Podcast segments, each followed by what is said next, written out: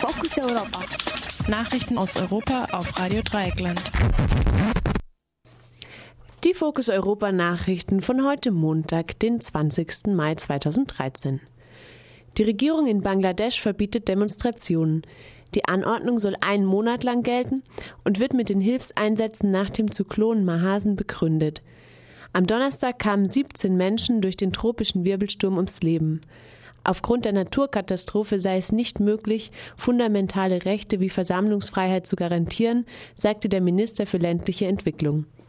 In den vergangenen Wochen waren in der Hauptstadt Dakar tausende Textilarbeiterinnen für bessere Arbeitsbedingungen auf die Straße gegangen.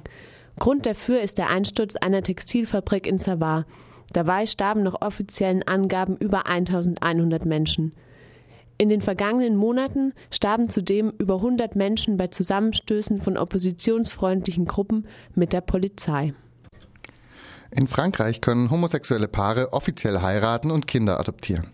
Präsident François Hollande unterzeichnete ein entsprechendes Gesetz, das am Samstag in Kraft trat. Damit setzte er ein Wahlversprechen um. Nur in wenigen Ländern sind homo- und heterosexuelle Paare bei der Ehe gleichgestellt. 2001 führten die Niederlande als erstes Land die gleichgeschlechtliche Ehe ein. In Europa werden homosexuelle Menschen diskriminiert. Dies belegt eine holländische Studie, die am Donnerstag in Den Haag vorgestellt wurde. Laut der Studie verurteilen die Menschen vor allem in Polen, Bulgarien, Litauen oder Russland mehrheitlich die Homosexualität. Aurélien Sell vom Verein Act Up Paris zieht eine Bilanz über die Debatte in den letzten sechs Monaten über die Ehe für alle.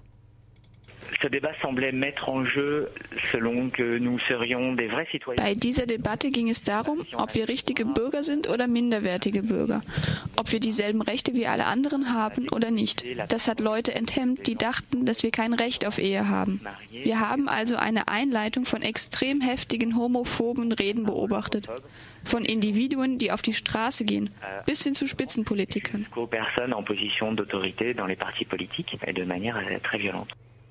Grundrechtebeauftragte bei Frontex ist zahnlos. Am Donnerstag sprach der Menschenrechtsausschuss des Europäischen Parlaments über die Arbeit der EU-Grenzschutzagentur Frontex. Ausschussmitglied Barbara Lochbieler von der Fraktion der Grünen begrüßte zwar, dass ein Grundrechtebeauftragter eingeführt wurde, doch nur eine Person allein könne nicht ganz Frontex und alle EU-Außengrenzen im Blick haben. Außerdem wird die Person von Frontex selbst bestimmt und besitzt keine Entscheidungsgewalt.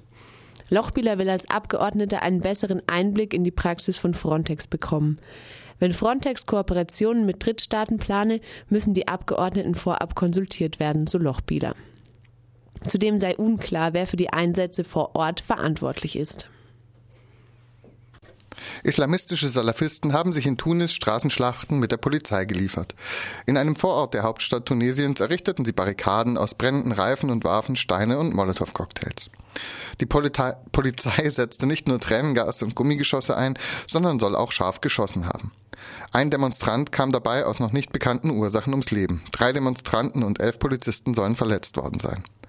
Grund der Auseinandersetzung ist das Verbot eines eigentlich in der Stadt Kairouan geplanten Kongresses der salafistischen Gruppe Ansar al-Sharia durch das tunesische Innenministerium. Obwohl selbst islamistisch geprägt, geht die tunesische Regierung zunehmend gegen salafistische Gruppen vor, da die Staatsgewalt von ihnen radikal in Frage gestellt wird. Heute beginnt die Plenartagung des Europäischen Parlaments in Straßburg. Der Ausschuss für Industrie, Forschung und Energie beschäftigt sich heute mit aktuellen Herausforderungen und Chancen für erneuerbare Energieträger auf dem europäischen Energiebinnenmarkt. Des Weiteren geht es um Offshore-Aktivitäten zur Prospektion, Exploration und Förderung von Erdöl, Erdöl und Erdgas. Der Ausschuss für bürgerliche Freiheiten, Justiz und Inneres spricht über das EU-System der freiwilligen dauerhaften Umsiedlung. Es geht um die Möglichkeit, Asylbewerberinnen auf mehrere Länder zu verteilen, um Staaten wie zum Beispiel Malta zu entlasten.